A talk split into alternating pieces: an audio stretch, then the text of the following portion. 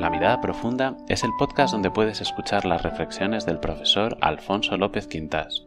Puedes conocer más sobre su filosofía, publicaciones y cursos en fundacionlopezquintas.org.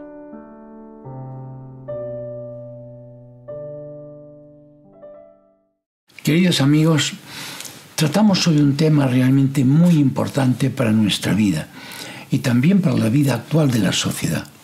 Llevamos años hablando de la libertad de expresión, sobre todo después del atentado de París, de los famosos mal llamados humoristas de Charlie Hebdo, de lo que es la libertad de expresión. Y se da por hecho, no olviden, el manipulador siempre da por hecho lo que le conviene. Se da por hecho de que la libertad de expresión es absoluta hasta tal punto, por ejemplo, que un presidente de gobierno de una nación muy culta, como es el Reino Unido, dijo recientemente que los creyentes tenemos que estar preparados para aceptar todo tipo de ataques contra nuestras creencias, sencillamente porque los que lo hacen tienen derecho a hacerlo en virtud de la libertad de expresión. ¿Es esto cierto? Después de estudiarlo detenidamente, veo que mil veces no.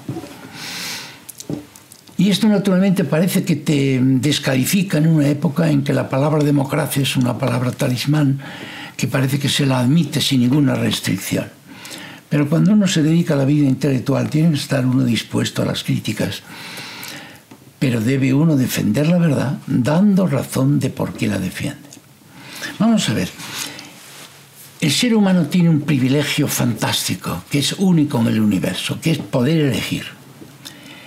Y poder elegir es un don primario que tenemos que respetarlo siempre. Uno debe poder elegir ir por esta calle o por esta, poder elegir ponerse un traje u otro, poder elegir, iba a decir respirar o no, pero en ese caso no tiene derecho a elegir porque sabe que perdería la vida. Poder elegir es un privilegio fantástico que nos distingue del animal más desarrollado y de todos los seres del universo. Ahora bien, una persona consciente tiene ahora que matizar y decir, ¿elegir qué? ¿Es lo mismo elegir una cosa que otra? Da igual. ¿Es lo mismo elegir alabar que denostar? Alabar y denigrar. Es lo mismo, no es igual. ¿Cuál es el criterio para distinguirlo? Yo creo que el criterio básico es un hecho que hoy está aceptado por toda la ciencia más cualificada del mundo, que es que el ser humano, ustedes y yo, es un ser de encuentro. Ustedes lean antropólogos eh, que escriban de antropología filosófica del norte y del sur, creyentes y no creyentes, todos te dicen esto, el hombre es un ser de encuentro. ¿Qué quiere decir? Que venimos del encuentro amoroso de nuestros padres y estamos llamados a crecer mediante el encuentro a perfeccionarnos como personas, a ser felices mediante el encuentro, todo tipo de encuentros, encuentros personales, encuentros culturales, encuentros con los valores, encuentros con el paisaje, con el pueblo, encuentros. El ser humano no se desarrolla a solas, se desarrolla comunitariamente. Y una de sus tareas principales en la vida, desde niño, es vivir la excelencia de la vida en comunidad cuando es auténtica. Y esto debe ser el criterio. Por lo tanto, decimos, hay libertad de elegir, sí, señor pero hay libertad, hay por tanto derecho a elegir aquello que perfecciona la vida de encuentro, por tanto la concordia de unos con otros, el buen entendimiento, la felicidad de unas personas y otras.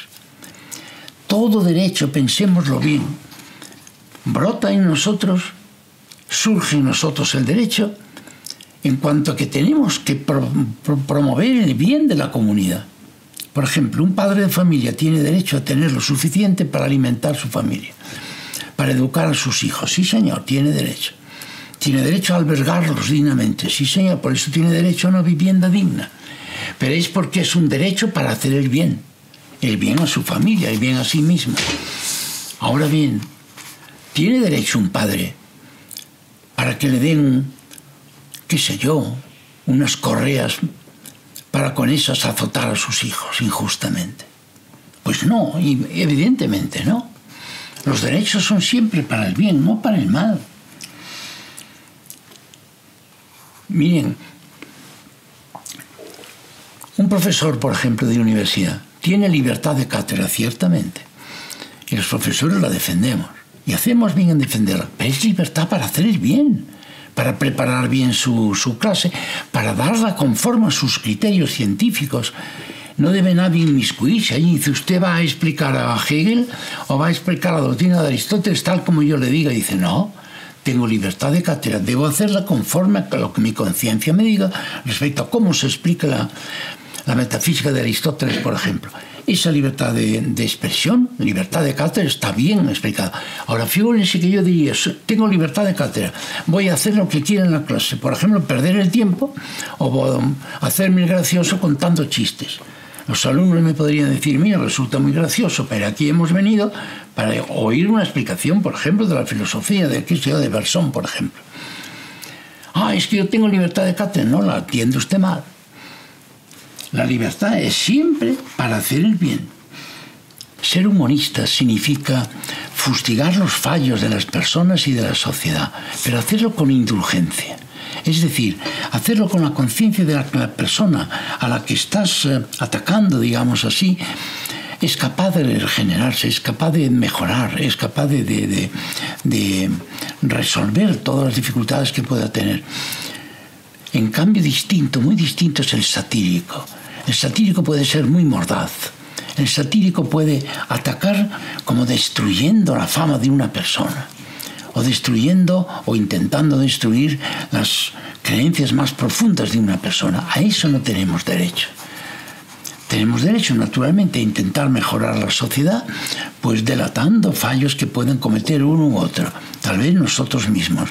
Lo que no hay derecho es destruir a una persona socialmente, lincharla moralmente, por ejemplo. No hay derecho a eso, no hay libertad para eso. Yo no puedo elegir hacer lo uno o hacer lo otro. ¿Por qué?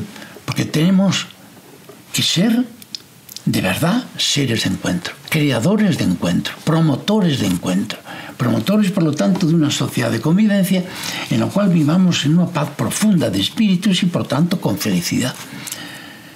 ¿Qué tipo de mejora puedo hacer yo en la sociedad si destruyo a una persona, si destruyo a una familia, si destruyo a los amigos de esa persona y esa familia, si corro ¿eh? las convicciones más profundas de una persona? Yo puedo no profesar determinada religión, pero jamás se me ocurriría a mí mofarme de una persona que realmente sea adepto de esa, adecto, en fin, mm, adherido a esa determinada religión. Bien, libertad de expresión, derecho a elegir. Estas son frases que hay que estudiarlas muy bien para no dar por hecho de que se trata de una libertad, una libertad indiscriminada, una libertad absoluta, un derecho que no sabemos bien por qué tenemos ese derecho, quién nos lo ha dado, a hacer lo que queramos hacer en cada momento. Si te ha gustado este podcast, compártelo y valóralo en tu plataforma de podcast para ayudar a difundir el canal. Si quieres conocer más sobre el pensamiento del profesor, puedes ver sus vídeos en YouTube en el canal F. Y en fundacionlopezquintas.org. Muchas gracias y hasta la próxima.